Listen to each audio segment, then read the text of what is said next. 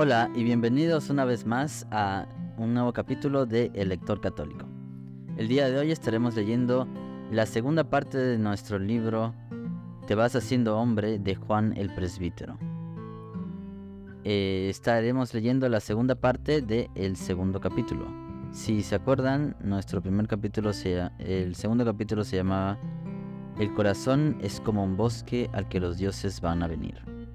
La primera parte que leímos se llama el despertar sentimental. Y el día de hoy estaremos leyendo nuestra segunda parte que, que, se llama Compañías y Amistades. Espero que lo disfruten.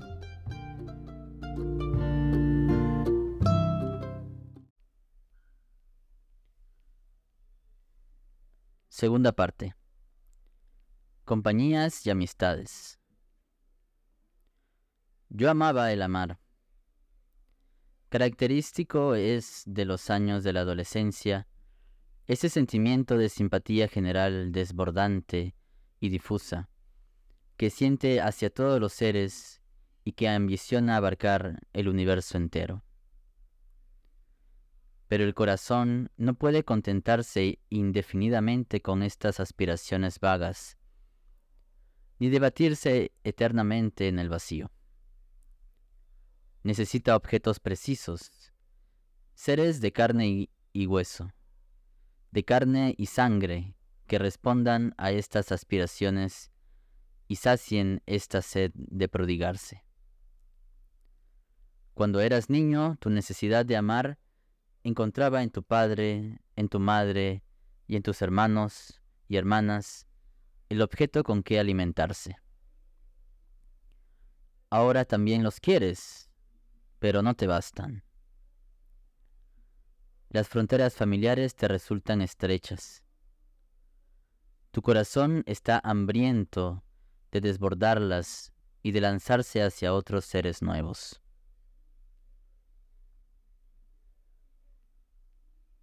Compañías. Los primeros que se te presentarán son tus compañeros de estudio. Si no quieres pertenecer a la raza de los eternamente tímidos, o quieres emular a los padres del desierto por tu gusto de la soledad, tendrás que conocer las buenas amistades. Apetecerás las reuniones íntimas, animadas y radiantes, en las que las discusiones vivas, los chistes más disparatados, las risas más irónicas, no son obstáculo alguno para la más franca cordialidad. Todo esto es excelente. Sin que te des cuenta, todos estos contactos serán para ti ocasión de un precioso enriquecimiento. Tus ideas se harán más firmes, tu carácter más personal, tu sensibilidad más varonil. Todo depende de los compañeros que escojas, porque el compañerismo es, como la lengua y tantas otras cosas que hay en este mundo, la mejor y la peor de todas las cosas.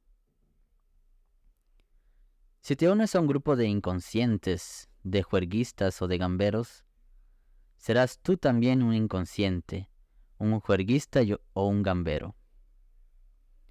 Conoces, sin duda, algunos de estos grupos en los que unos pocos elementos pretenciosos, alborotadores y perversos, tienen bajo su dominio y maniobran como, con habilidad como jefes sobre una colección de tipos flojos, vulgares y endebles. Huye de ellos como de la peste. No dejes que atenten contra tu alma, contra tu yo personal y libre. Y si alguna vez, por una aventura casual, te has visto envuelto en algunos de estos grupos, ten la valentía suficiente para hacer un acto de independencia. Abandónalo enseguida, aunque la ruptura te traiga algún contratiempo desagradable o suscite algún comentario burlón y sarcástico. Aún con los mejores debes estar en guardia. Te habrás dado cuenta que los hombres que viven en grupos se ven empujados a poner en juego, a veces, no precisamente lo mejor que tienen, sino lo más mediocre. Y si alguien no se opone, pasarán muchas horas denigrando a los profesores, contando necedades u organizando farsas de mal gusto. Por miedo a ser el ángel, se hace la bestia. ¿No se podría ensayar con naturalidad, pero con valentía, el modo de hacer el hombre? Triunfarás si participas con ilusión en alguna de estas organizaciones creadas para retener a la juventud en torno a un ideal de vida. En ellas podrás dar mucho y también recibir mucho. Podrás ser plenamente tú mismo y hacer los primeros ensayos de esa vida personal a la que tanto aspiras. Audacia, seguridad, espíritu de grupo, preocupación por los demás, sentido de responsabilidades, disciplina, lealtad, caridad, Todas estas cualidades podrás, si quieres, desarrollarlas en ti y en tus compañeros. ¿Cuántos muchachos han encontrado en estas organizaciones el punto de partida para una vida bella, recta, leal, generosa? Sentido luminoso de la amistad. Está bien que tengas compañeros. Con ellos tendrás cambios de ideas, discusiones apasionadas, excursiones alegres, servicios en grupo, perfectamente. Pero esto no basta. Entre compañeros, aún no se comunican las intimidades que se guardan celosamente en lo más profundo del propio ser, sino solamente aquellas que cualquiera puede ver y conocer. Qué suerte tan beneficiosa es encontrar a alguien a quien poder comunicar los pensamientos más personales, los más extravagantes y los más locos, en la seguridad de sentirse comprendido y amado. Alguien a quien descubrir las aspiraciones más altas y generosas, y a quien hacerle participar vivamente en ellas. Alguien a quien manifestar las dificultades, los desalientos, las dudas buscando apoyo y liberación. Alguien, en fin, a quien el corazón puede entregarse hasta en la más secreta intimidad, con la seguridad absoluta de que ha de acogernos en su propio corazón y ha de responder a nuestras aspiraciones con aspiraciones semejantes. Cualquier día puedes descubrir entre tus compañeros este ser excepcional que tu corazón de adolescente ambiciona, y habrás hecho uno de los, de los descubrimientos más bellos de tu vida, el de la amistad. Algunos grandes hombres han hablado de la amistad con escepticismo. ¿Mis amigos? No hay amigos, decía Aristóteles. Los amigos son los ladrones que nos roban nuestro tiempo se ha dicho también. Fácil es que, aún entre tus maestros o educadores, encuentres una postura de desconfianza con relación a la amistad. Más tarde te hablaré de los fallos que la amenazan y de las desviaciones que pueden empañarla. Es necesario alabarla y cantar tus excelencias, porque es hija de Dios y también uno de los sentimientos más dignos y más elevados que pueden habitar en el corazón humano. No es fácil decir qué es la amistad, porque pone en juego los fondos más espirituales del hombre. La amistad es, ante todo, intimidad, es decir, conocimiento recíproco, directo, inmediato, experimental, apertura de corazón, confianza, comunicación espiritual de dos seres. Se es amigo cuando se deja transparentar el fondo secreto del alma, que se manifieste celosamente, velado, a los ojos de los indiferentes, y cuando se revelan con la más entera libertad los pensamientos, los sentimientos, las preocupaciones, los proyectos, las penas y las alegrías. Por eso la amistad aspira intensamente a la presencia, a las conversaciones largas, a las confidencias sin fin, porque del amigo se quiere conocerlo todo, y se quiere que él no ignore nada de lo nuestro. Se quiere, por ambas partes, vivir en la más limpia y transparente sinceridad. La amistad es aspiración del corazón y fusión de las almas, embriaguez gozosa y dicha serena de dos seres que participan el uno de la vida del otro, que se saben adaptados el uno para el otro, que experimentan entre sí tales afinidades y una armonía tan completa que se tiene la impresión de que forman un solo ser, una sola alma en dos cuerpos. Dimidium anime mea, decía Horacio. Mi amigo es la mitad de mi alma. La amistad es también ayuda mutua y búsqueda radiante de la dicha del otro, y es placer de dar más que de recibir.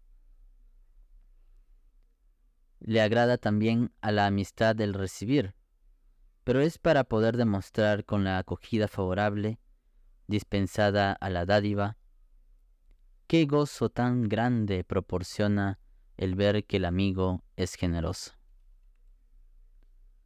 La amistad avanza con seguridad en la vida, porque sabe a quién recurrir y en quién apoyarse. Se alegra al sentir que constituye un sostén y una fuerza. Las dificultades vendrán, pero se enfrentarán con ellas los dos y las vencerán. La amistad es también comunidad de, de ideal. Es tender uno y otro hacia una perfección más alta, hacia la realización de una obra grande, con la seguridad y el estímulo de los ejemplos mutuos. Querer lo mismo, no querer lo mismo, decía Cicerón. Los mismos amores, los mismos desvíos. En su expresión más acabada, la amistad es, en frase de Busset, un comercio para ayudarse a gozar de Dios.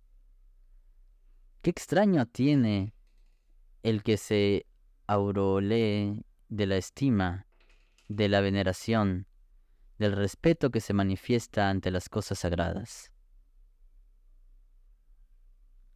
El valor de la amistad, escribe el padre Yangues, nunca podrá ser suficientemente valorado y encomiado. Lo que de ella se, se diga estará siempre muy por debajo de lo que en realidad entaña. Estás ahora en la edad en que, estas, en que esta flor quiere abrirse en ti. La edad de la amistad no es la infancia, es la adolescencia. Cuando el citado padre Sertillanges quiere encontrar un símbolo capaz de representar la amistad, escoge dos jóvenes de mirada clara, de conducta firme, con la vida puesta en un ideal común.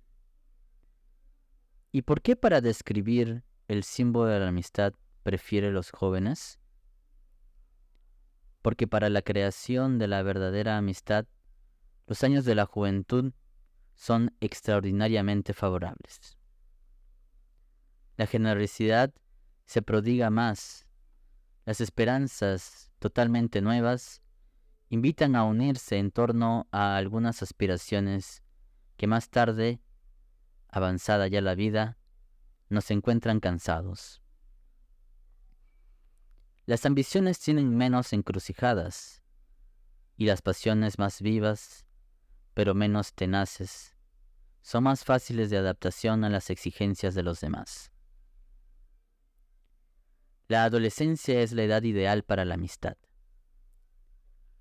Te deseo con toda mi alma que conozcas una de esas amistades verdaderas, fervientes, varoniles, profundas y durables, capaces de dejar su huella en todas las etapas de tu vida.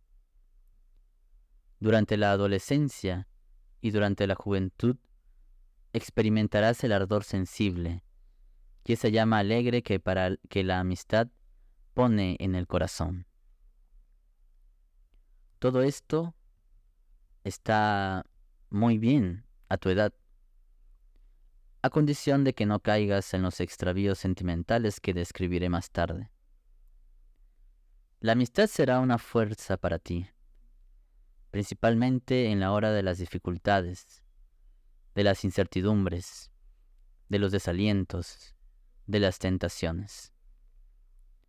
Es fácil que tengas que deberle en gran parte a ella el haber conservado tu pureza, tu fe y tu ideal. Y por otra parte, podrás sentirte gozoso por haber sido tú para otros jóvenes una fuente de energías, un genio bueno, una fuerza impulsora hacia las cumbres, un salvador. Todo esto es tan bello y tan seductor que tal vez te preguntes a ti mismo si será posible que puedas conseguirlo. Porque es verdad que los sabios de todas las edades, al mismo tiempo que enaltecen el valor de la amistad, insisten en su desoladora escasez se ha hecho clásico al tratar este tema, aquella frase pesimista de Montaigne. Hacen falta tantos esfuerzos y tantas luchas para construir la verdadera amistad, que es gran cosa si esta fortuna llega cada tres siglos. Montaigne exagera. Reclama para la amistad una perfección inasequible en este mundo. No te desanimes. Si hay pocos amigos es porque hay pocos hombres. Procura tú llegar a ser uno de ellos y pide a Dios que ponga otro en tu camino. Y después construid vuestra amistad sobre el gusto de lo grande y de lo bello, y elevadla al nivel de lo eterno. Emplead el tiempo, la paciencia y la abnegación necesarias. Así llegaréis a realizar esta difícil obra, obra de arte, que es una amistad duradera, y experimentaréis su fuerza y su dulzura durante todo el curso de vuestra vida. Cuestión de terminología. Ya te he dicho en el primer capítulo de este libro que las cosas más bellas pueden marchitarse en manos de los hombres. La amistad no escapa a esta ley general. Quisiera que las líneas que siguen no crearan en ti la obsesión de las malas amistades. Hay personas un poco jansenistas que las ven en todas partes. La amistad, sobre todo entre adolescentes, debe estar limpia de toda sensiblería. Más tarde, si Dios quiere que continúe, será más firme, más serena, más limpia, más espiritual. Ahora, puede haber en ella más corazón que alma. Son cosas propias de la edad. Hay quien habla de amistades sensuales, si con estas palabras se quieren designar todas las amistades desequilibradas. La expresión es manifiestamente desgraciada e inepta. Parece indicar que estas amistades caen necesariamente en la sensualidad más vulgar, es decir, en la impureza. No hay nada de esto. Algunas amistades se deben reprobar, aunque no lleven consigo ningún desarreglo carnal porque ponen en juego únicamente el dominio afectivo o sentimental. Es, por lo tanto, difícil dar un nombre colectivo a estas amistades que se apartan de la belleza pura, que se desearía brillara siempre en unos sentimientos de naturaleza tan noble. Podemos llamarlas amistades falsas o desordenadas. La amistad egoísta. Amistad egoísta es la que es la que busca su propio bien antes que el bien del amigo. Mira más a los beneficios y ventajas que recibe que a los que ella proporciona. Cierto es que la amistad supone reciprocidad, pero la verdadera amistad es la que proporciona mayor alegría al dar que al recibir. Este egoísmo se disfraza hábilmente de amistad bajo las apariencias de la mejor generosidad. No es siempre fácil descubrirlo. Los egoístas son, en general, monstruos, pequeños o grandes, que no son conocidos. Una de las formas más benignas de la amistad egoísta y al mismo tiempo una de las más frecuentes consiste en amar la amistad en sí misma, en amar el sentimiento de la amistad más que al mismo amigo. Este es un desliz casi inevitable a tu edad, en la que el corazón es todo emoción y se interesa fuertemente ante todo en sus emociones propias. Proviene también de esta tremenda dualidad que está a punto de brotar en ti y que puede llegar a ser una de las mayores miserias y tormentos. El hombre doble, el hombre doble, exclamaba Alfonso Daudet.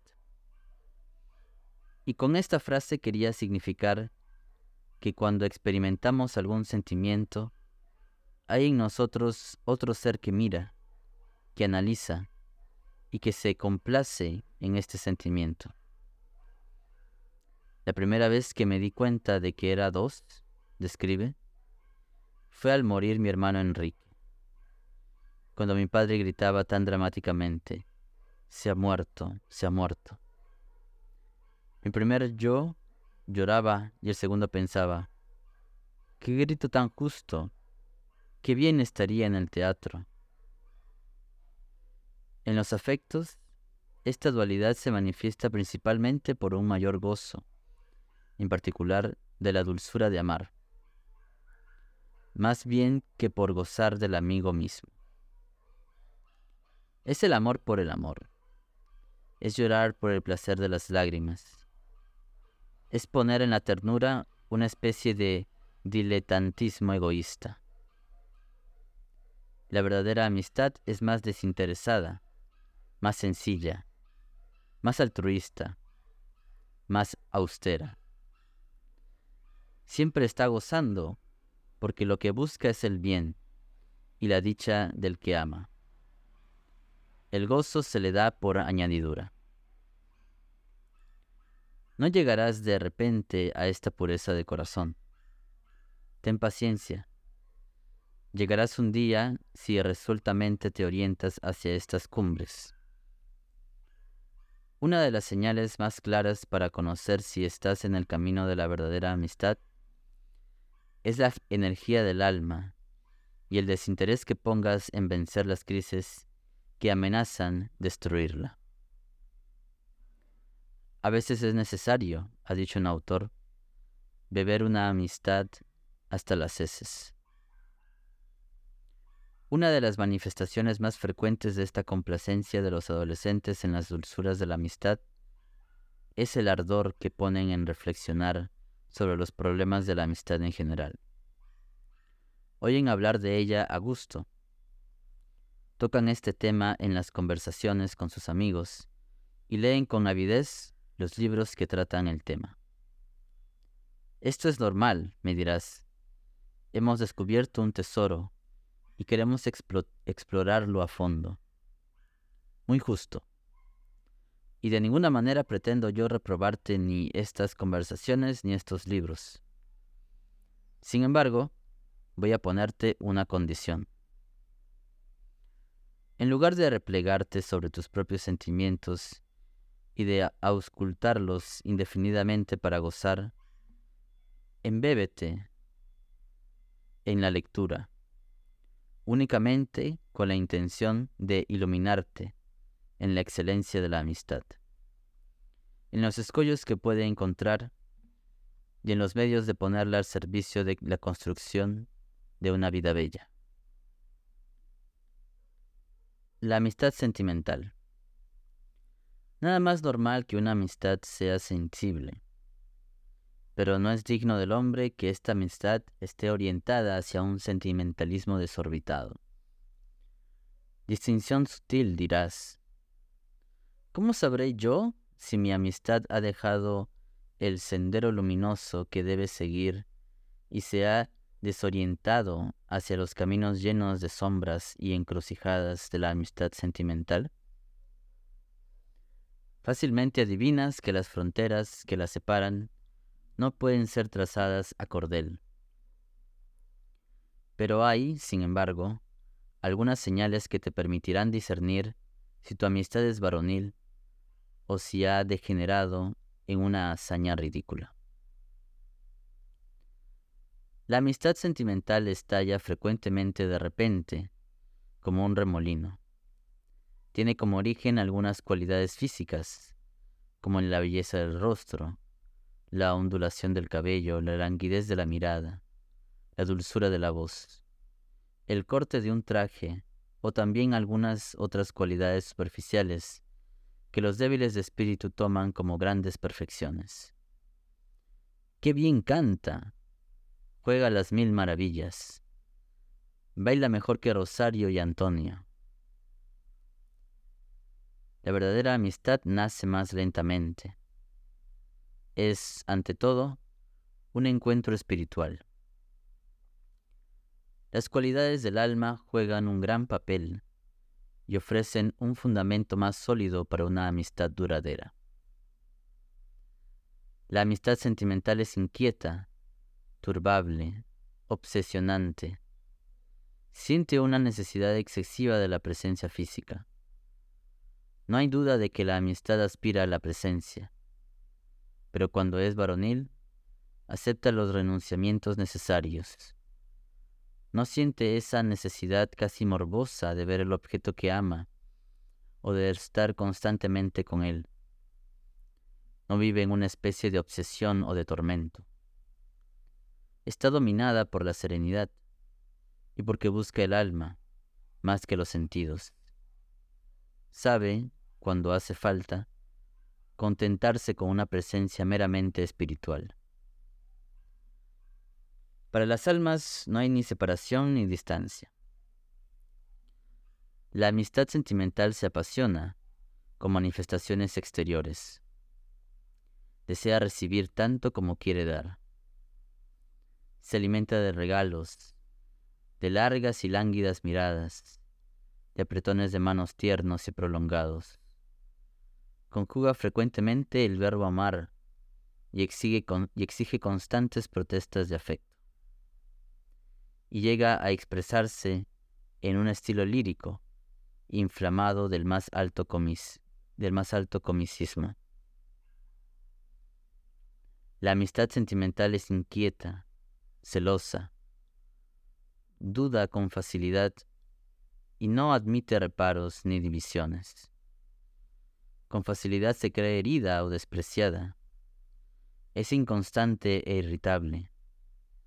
Se desliza con facilidad a ese terreno resbaladizo de las querellas y de las injurias, para desembocar poco después en los suspiros y las lágrimas de la reconciliación.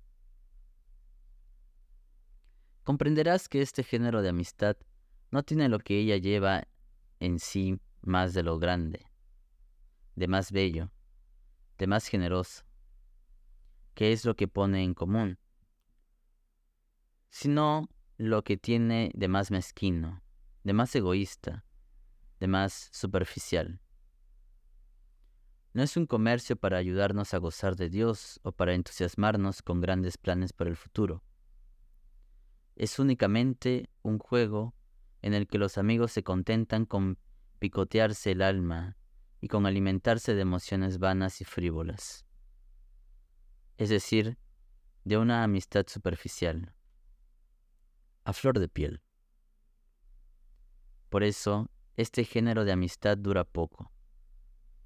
Después de haber brillado como un resplandor de cometa, desaparece como las estrellas errantes y deja detrás de sí la más profunda indiferencia. Cualquiera que sea el que las haya vivido, pasados unos años, al recordarlas, será el primero en sonreír y en enjuiciarlas como se merecen. Las amistades sentimentales tienen, además, otros dos aspectos. Habitualmente se rodean del más absoluto secreto. Quieren pasar inadvertidas a los padres y a los educadores. La verdadera amistad, por el contrario, no teme la luz. Es, sin duda, discreta, pero se mantiene en pleno día. Está orgullosa, feliz de su existencia.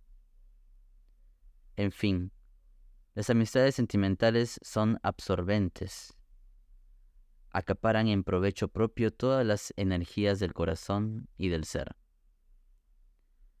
En lugar de expansionar el alma y de suscitar altas aspiraciones, nobles deseos, bellas resoluciones, afectos generosos y desinteresados, secan el corazón. A veces terminan con un naufragio tormentoso de la pureza.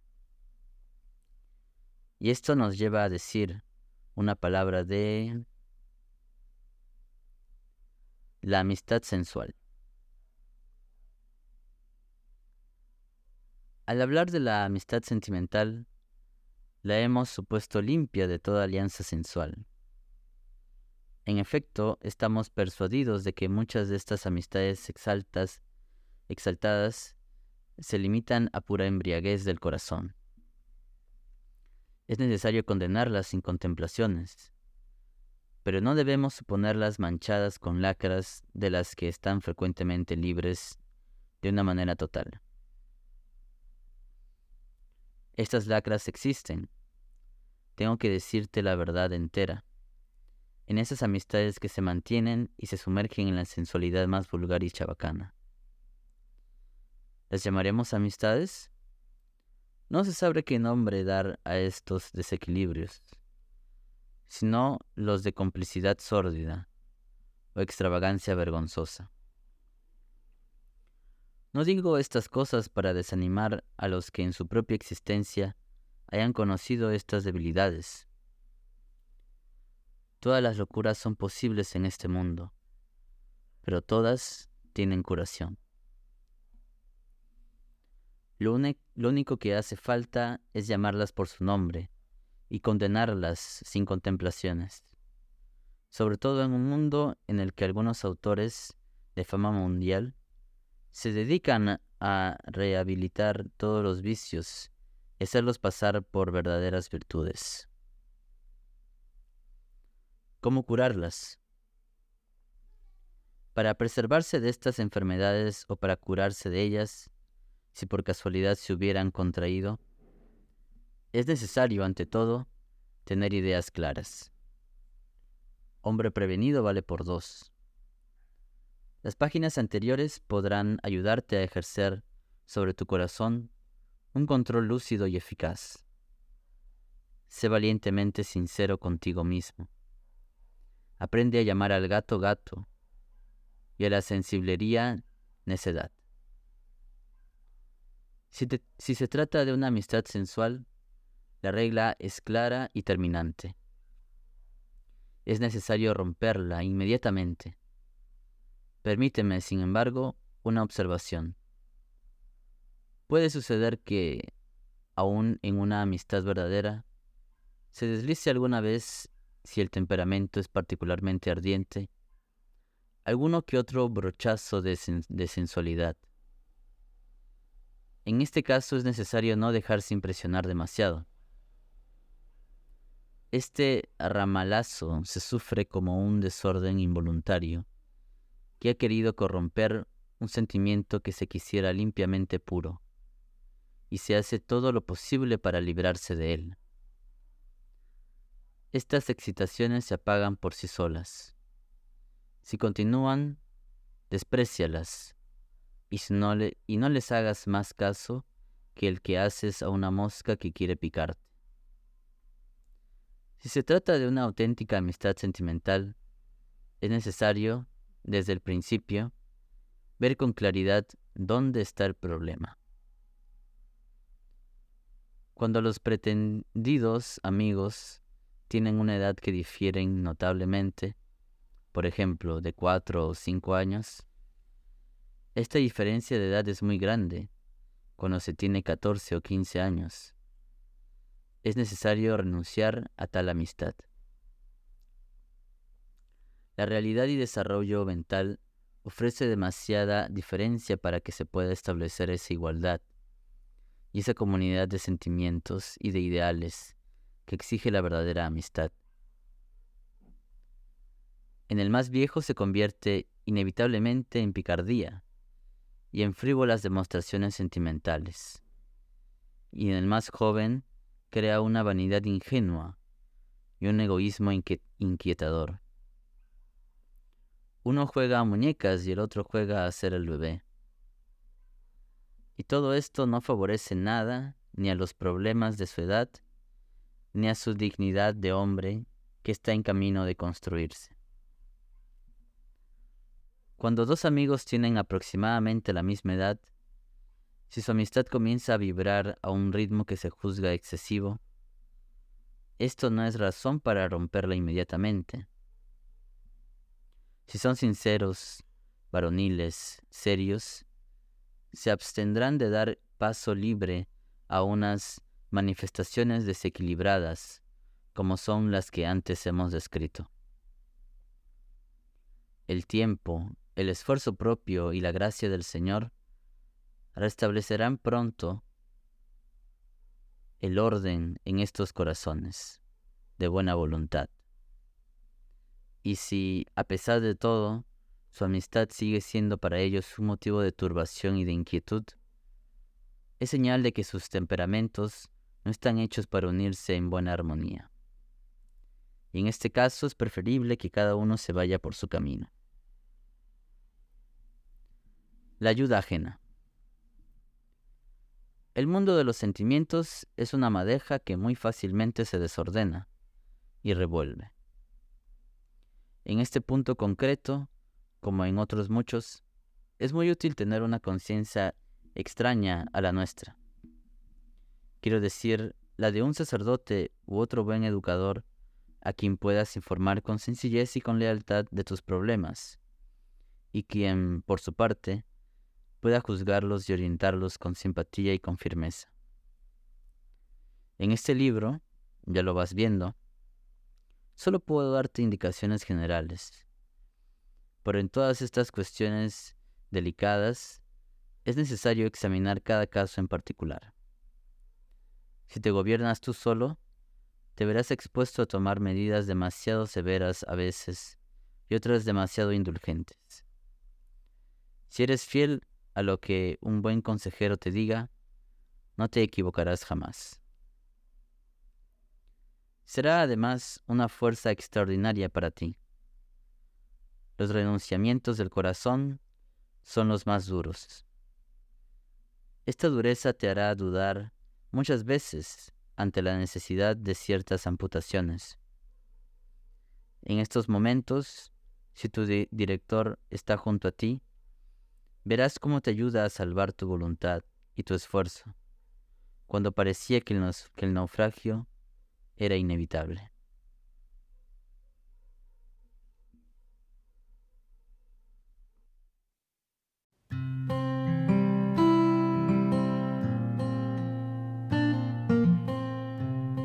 Bueno, en esta segunda parte creo que podemos entender mejor el concepto que tiene el autor sobre la amistad. Y habla sobre muchas de las experiencias que un adolescente pudiera tener con respecto a este tema. Personalmente creo que está muy acertado, sobre todo con los temas en los que eh, un adolescente podría o pudiera eh, enajenar su amistad con eh, algún apego innecesario. También creo que podría resaltar el hecho de que hay muchas personas en el mundo que pueden em, menospreciar la amistad, el valor de una amistad, ¿no? De una de la amistad verdadera, ¿no? Pueden decir, "No, yo no necesito amigos." Pero eso no es cierto.